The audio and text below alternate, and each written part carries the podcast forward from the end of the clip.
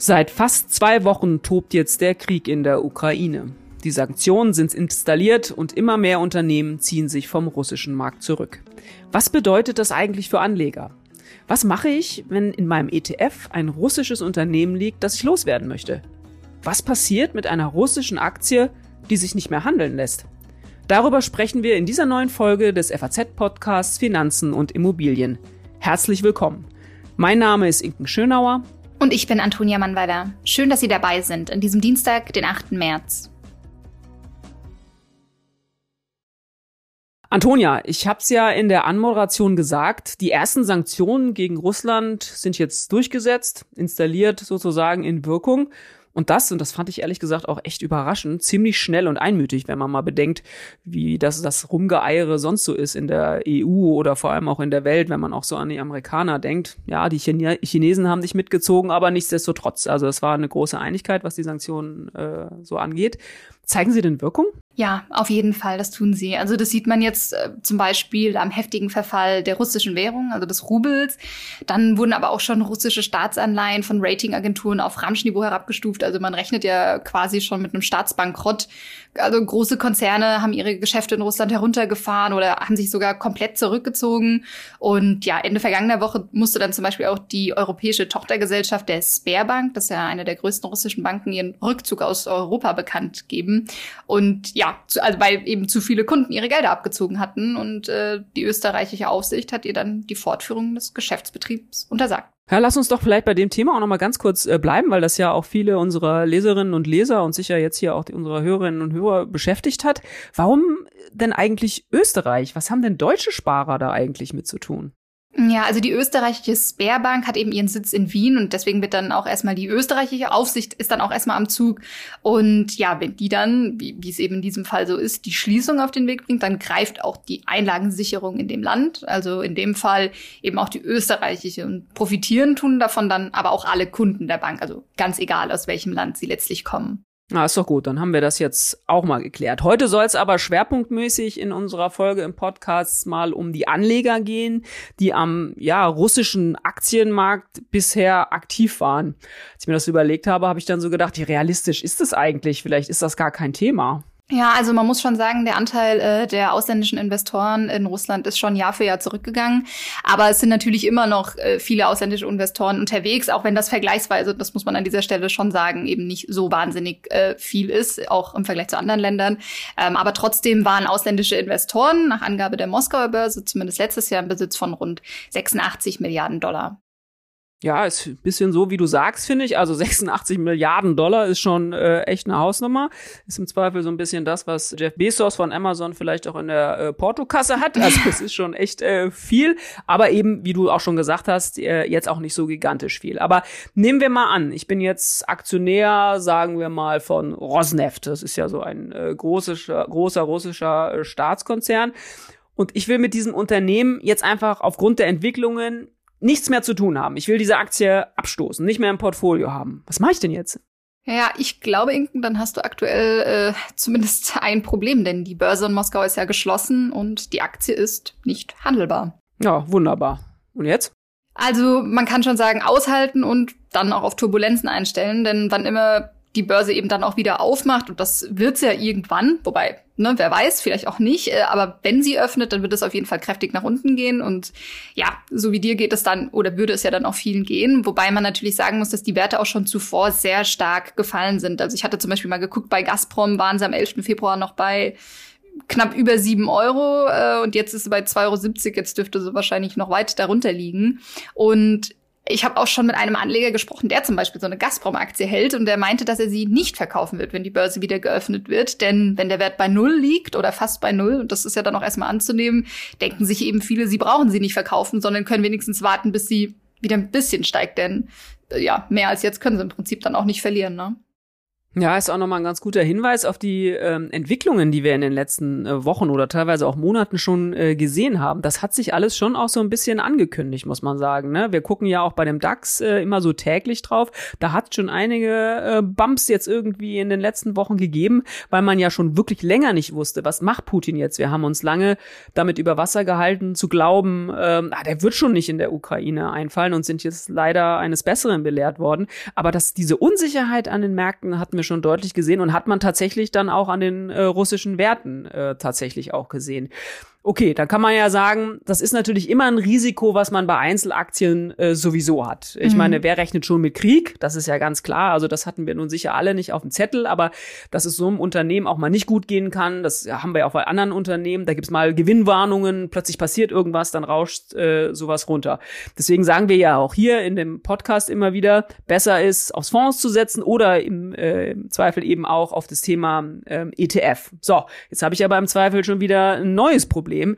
Denn ähm, was mache ich, wenn in meinem ETF, ich frage mich sogar manchmal, ob das manche Anleger sogar genau weiß, was in diesem ETF steckt. Also nehmen wir an, da steckt eine Rosneft drin oder was anderes. Was mache ich denn da?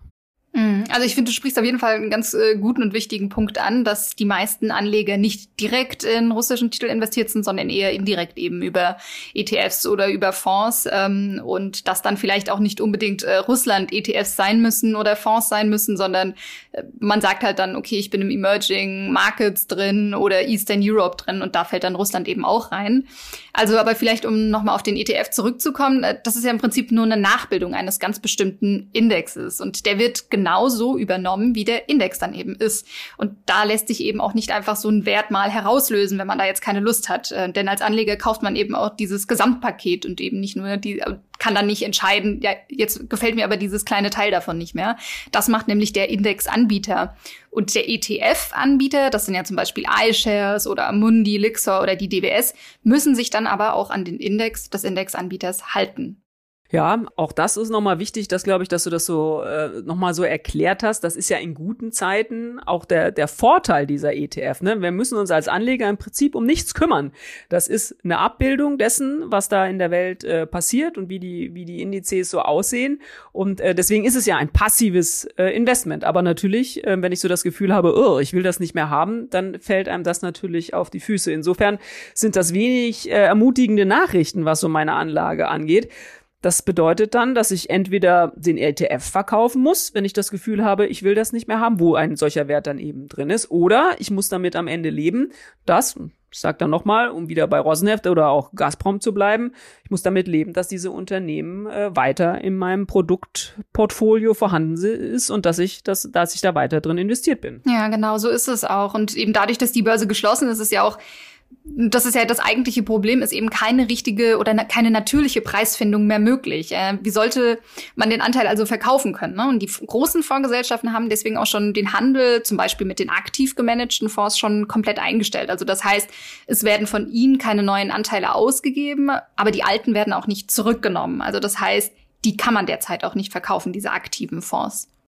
Mhm. Kannst du da mal Ross und Reiter nennen? Also ähm, welche aktiven Fonds sind da so beispielsweise von betroffen, dass man das mhm. vielleicht auch mal nachgucken kann, ob ich das selber vielleicht sogar mal gekauft habe? Ja, genau. Also so insgesamt gibt es, glaube ich, äh, in Deutschland, die vertrieben werden, so um die 40 Fonds mit so einem sehr klaren Russland-Fokus. Ähm, aber um jetzt mal so ein paar Namen zu nennen, äh, von den Fondsgesellschaften und den Fonds, die jetzt aktuell nicht handelbar sind, zum Beispiel der Russia Equity Fonds von HSBC oder der BNP Paribas.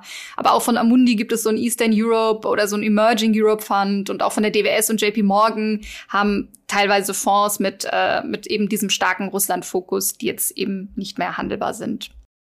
Ich könnte mir sogar vorstellen, ähm, dass manche Anleger gar nicht so richtig wissen, was in ihren Fonds vielleicht auch drinsteckt. Also ich meine, bei ein paar Namen, die du jetzt genannt hast, Russia Equity Fonds, ja, da würde ich irgendwie denken, klar, da ist, äh, sind russische Aktien drin, hat man vor ein paar Jahren noch kein großes Problem mit gehabt. Aber so Emerging Europe, Ne? Also klar, ja. ist Russland mit drin, aber manchmal weiß man es dann eben am Ende auch gar nicht. Vielleicht auch noch mal ein Plädoyer. Ja, es sind es sind passive Instrumente, aber trotzdem haben wir ja an anderer Stelle auch immer schon mal besprochen dieses Thema Nachhaltigkeit, ESG.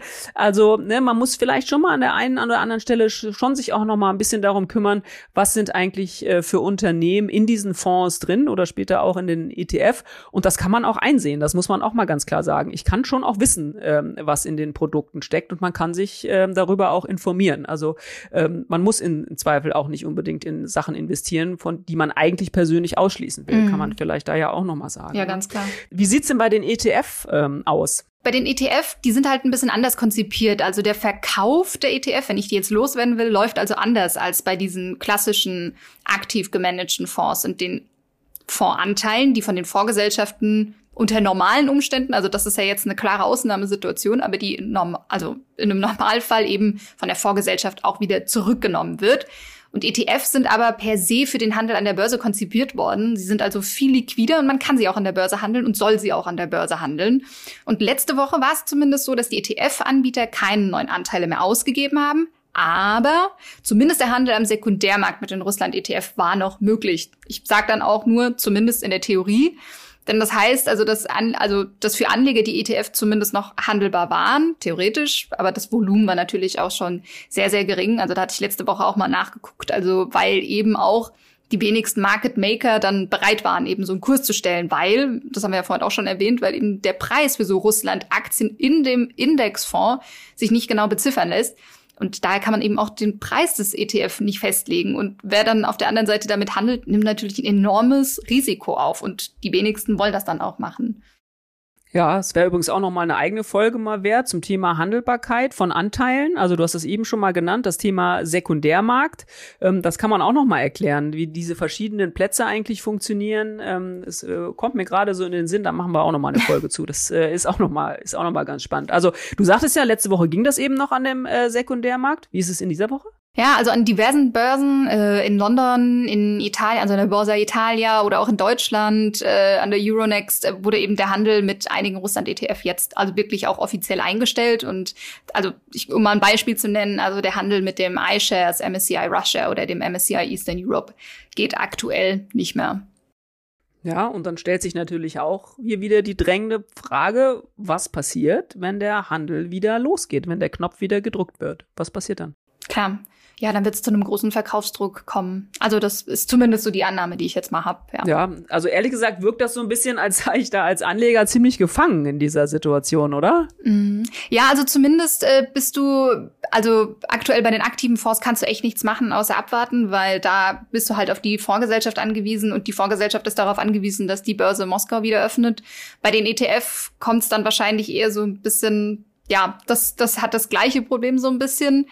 Also du bist sehr auf die Aktivität anderer angewiesen. Und bei den ETF ist es natürlich auch so, dass wenn dein Indexanbieter die Zusammensetzung des Index ändert, dann ändert sich auch der ETF dazu. Ja, ist wieder die Blaupause dann praktisch. Ne? Wenn die Vorlage sich ändert, dann äh, ändert sich genau. im Zweifel auch der ETF, aber die müssen halt ähm, irgendwas machen.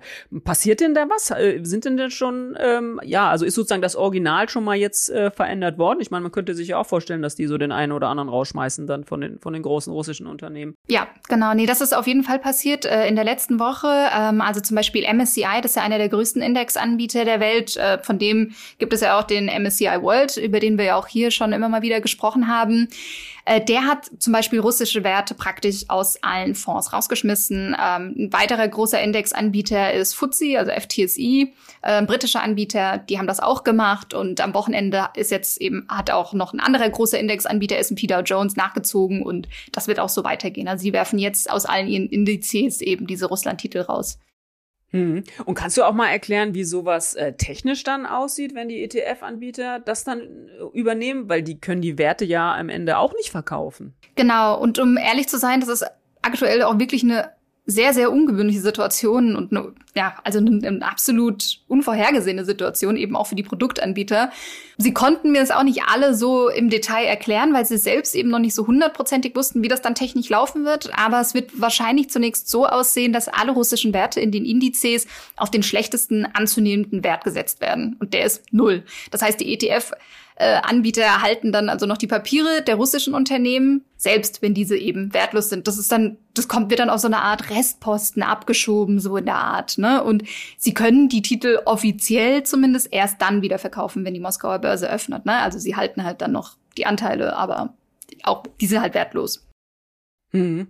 Also ja, es, also es wirkt echt auch einfach wie ein großes Dilemma und wie ein wirklich äh, großes Problem. Was, wie würdest du das einschätzen? Wie schwer trifft dieses ganze Thema die Anleger ja generell? Also wie viel Sorgen müssen sich unsere Hörerinnen und Hörer jetzt um ihr Portfolio machen, wenn sie äh, ja in den Emerging Markets investiert waren und wenn sie gedacht haben mal, ach Mensch, das ist eine aufstrebende äh, Wirtschaftsnation, lass uns da reingehen. Was meinst mhm. du? Ja, es kommt natürlich drauf an, so was für Fonds oder ETFs sie halten. Also klar, wer Aktien hatte, der hat jetzt einfach eindeutig verloren und dann kommt es bei den Fonds oder bei den ETFs so ein bisschen drauf an, wie sehr sie so diesen Russland-Fokus hatten. Also wenn das jetzt ein Russia Equity Fonds war, dann würde ich sagen, da hat man dann halt auch ja, einfach kein Glücksgriff damit gehabt. Ähm, aber wenn es jetzt zum Beispiel einem MSCI Emerging Markets und so Sachen geht, da ist dann der Anteil von Russland auch nicht mehr ganz so groß, wie man es vielleicht vermuten würde. Denn spätestens seit der Annexion der Krim 2014 wurde ja doch schon immer deutlicher, dass Putin mit Russland jetzt nicht unbedingt was äh, Gutes im Schilde führt. Und die Engagements in Depots und Fonds sind kontinuierlich heruntergefahren worden. Und auch sonst ist eben das Exposure russischer Titel in den großen Indizes, wie ja gerade schon gesagt, nicht jetzt so wahnsinnig hoch. Und ja, wer dann breit gestreut hat, der ist da vielleicht auch noch glimpflich davon gekommen. Ja, das ist ja auch ganz interessant. Zu unserer Abfrage bei den Banken hat das ja auch so ein bisschen ergeben, ne? weil du gerade gesagt hast, dass, oder hatten wir am Anfang ja auch schon gesagt, dass das Exposure so im, im Laufe der Zeit weiter runtergegangen ist und die Engagements weiter runtergegangen sind. Das ist auch bei, bei der bei Thema Kredite äh, zu vergeben oder überhaupt da Aktivitäten in Russland zu haben. Das vergisst man dann immer so ein bisschen, kommt dann immer so äh, geballt, aber auch das, ähm, also so sind zumindest die, die Aussagen bisher, die Banken ähm, in Russland äh, haben das wirklich kontinuierlich nach unten gefahren runtergefahren, sodass die Gefahren jetzt, Stand jetzt, äh, nicht ganz so groß sind. Und dann ganz wichtig, was du eben zum Schluss auch nochmal gesagt hast, dieses Thema Streuung. Ne? Das haben wir ja auch schon so oft gesagt.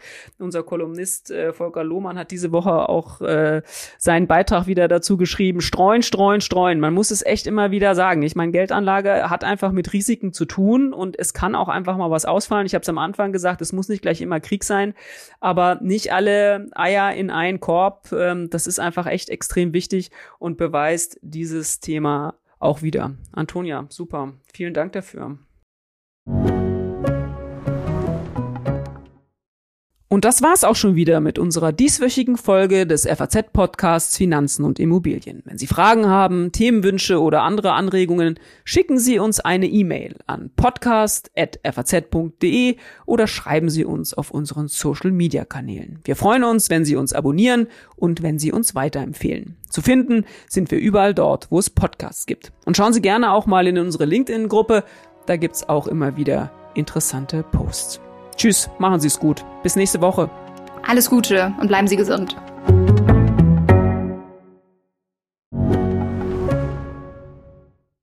Investiert ihr bereits in Aktien, ETFs, Immobilien und Co? Super. Dann könnt ihr jetzt euer Portfolio noch weiter diversifizieren. Mit der Private Finance Police der Allianz. Hier zahlt ihr einmalig einen Betrag ab 10.000 Euro ein und habt damit die Chance, in alternative Anlageklassen zu investieren, zu denen Privatinvestoren normalerweise keinen Zugang haben. Kommt für euch in Frage? Dann gibt's jetzt alle Infos auf allianz.de slash dein Leben.